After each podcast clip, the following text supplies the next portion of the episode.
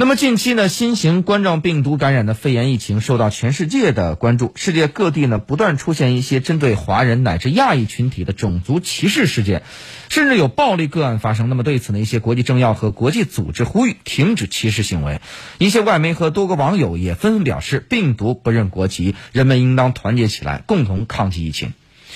英国广播公司 BBC 的网站报道，在英国生活的一些华人成为了种族歧视言论攻击的目标。在英国读博的安吉拉·陈，他就表示，在他在伦敦的一个地铁站呢，听到一名男子用说唱音乐的形式讽刺中国人，其中用了新型冠状病毒、啊眯缝眼和中国谎言这样的字眼。在伦敦当护士的呃露西·里称。他女儿的同学们互相转告别接近中国人，因为他们有病毒。另据美国中文网报道，一名戴黄色口罩的亚裔女性在纽约地铁站遭到了一名非裔男子的殴打和辱骂，男子指责她有病。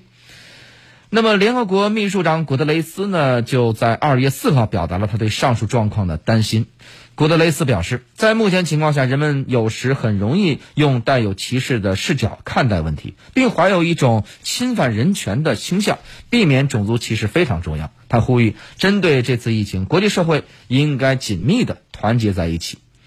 西班牙某网站报道，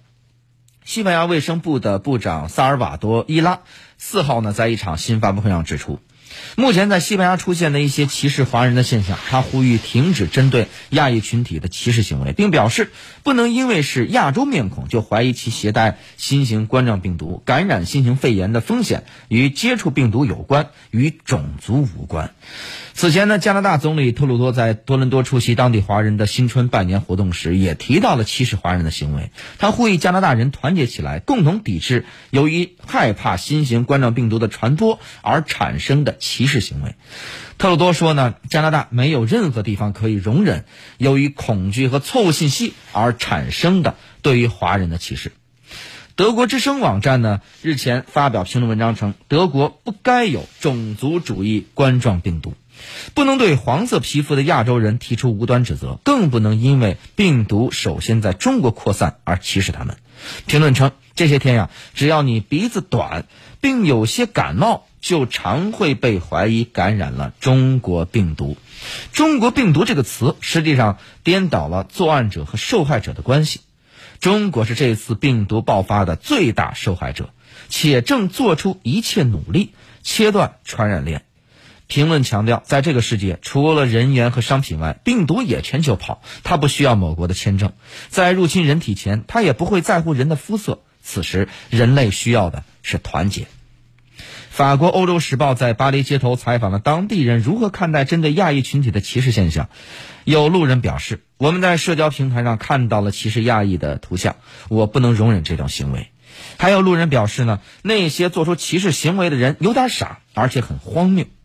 一名路人说道：“我有个朋友，他的父母是华人，看到许多歧视性评论后，非呃他们非常的难受。我想告诉中国人，并不是所有人都是那样的。”在社交网站上，许多网友呢，多国网友也表达了对歧视现象的抨击，并呼吁人们互相帮助、互相尊重。他们说，在这个艰难的时刻，我们需要的是团结起来，而不是指责他们，因为我们根本想象不到他们此时的艰难处境。还有网友说道：“对于那些无知的、被误导的、有偏见的、毫无事实的依据诋毁中国的人，我想对他们说一句，请多些了解，多了解一些情况，多做一些调查，而不是急于判断、去批判。”同时，我们看到还有多个网友在表达一些观点，比如说，这位网友就说到了。新型冠状病毒感染的肺炎疫情爆发是全球性的紧急卫生事件，传播恶毒的种族主义言论在这个文明社会中根本没有立足之地。还有人说病毒不认国籍，所以请不要再做种族主义者，让我们互相帮助，互相尊重。那么还有人表示说，如果你在东亚国家戴口罩，别人会认为你只是在保护自己不受感染；但是如果你在欧洲戴口罩，别人会认为你被感染了。多么病态的逻辑呀！以及呢，我们看到在呃互联网上有网友就表示说，新型冠状病毒在中国爆发，并不代表你有种族歧视的权利。我们应该为武汉祈祷。他们现在一天到晚不能出门，你和武汉居民到底谁更应该害怕呢？因为新型的冠状病毒而进行种族歧视，拿新型冠状病毒开玩笑，真是太糟糕了。这场危机我们都置身其中，所以请不要歧视，不要种族歧视，不要反应过度。